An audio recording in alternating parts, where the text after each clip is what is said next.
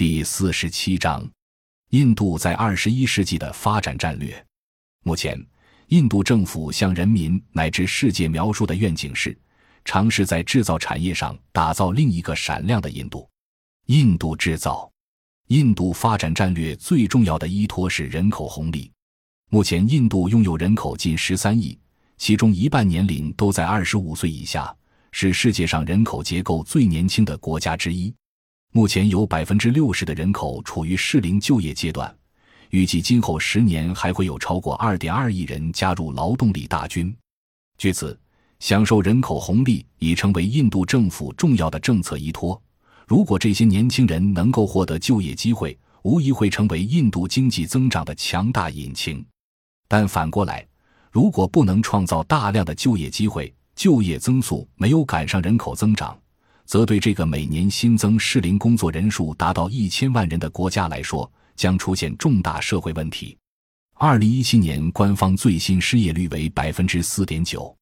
但经济合作与发展组织一份报告却指出，印度十五至二十九岁的人口中，百分之三十并不是处于受雇、教育或培训的状态之中。换言之，印度的失业或就业不足压力巨大，一般情况下，越是产业结构高度化，吸纳就业的能力就越差。印度是发展中国家结构最高的国家，目前依赖 IT 服务、金融等高端服务业占就业人口不足百分之五，难以提供足够就业机会消化大量的适龄劳动人口。沿着西方道路追求现代化的印度。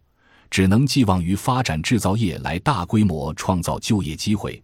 希望能继中国后成为另一个制造业大国。印度政府期望把制造业占 GDP 的份额从百分之十六提升至百分之二十五，新增一亿个就业岗位。但印度要发展成制造业大国，将面临一连串难题：一、基础建设瓶颈。印度制造业一直无法国际化的一个原因。是其薄弱的基础建设水平。印度政府计划大力发展基础设施建设，以推动经济加速增长。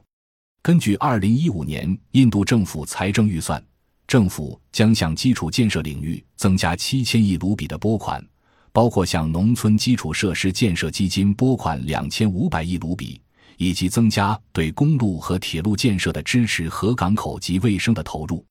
同时，将为铁路和公路引入免税的基础建设债券，设立国家投资和基础设施基金。印度透露，未来五年将在铁路网投资一千三百七十亿美元的计划。同样，二零一六年的印度政府财政预算再次强调，要重点扶持中低收入人口和农村人口，同时加大基础设施建设力度。对农村的投入包括就业、基础设施、教育。农业技术和农产品市场开发等，争取五年内让农民收入翻一番。二零一六年，印度作为意向创始成员国，正式加入亚洲基础设施投资银行，成为继中国后的第二大股权成员国，共出资八十三点六七亿美元，占总股比百分之八以上。同时，印度还推出了本身规模较小的区内版“一带一路”专项基金。用于投资南亚及非洲的公路、桥梁和发电厂等基础建设项目，但印度如何突破基础建设瓶颈将是一大难关。正如梅新玉总结，印度政府不是不重视改善基础设施问题，是要改善基础设施。与中国相比，印度和其他许多新兴市场经济体面临一系列难以克服的困难，基础设施发展计划本身就不现实。有竞选宣传价值，却难以落实；财政能力不足，资本短缺，瓶颈制约，也没有能力如同中国毛泽东时代那样，充分动员其充裕的人力资源以化解资本短缺约束。无休止的政治斗争、媒体口水大战，都阻止了印度基础设施建设的步伐。土地私有制更令印度基础设施建设陷入比中国数量多得多、程度严重的多的拆迁纠纷之中。印度各级政府普遍存在腐败加不作为的问题，不仅大大提高了印度基础设施的建设成本，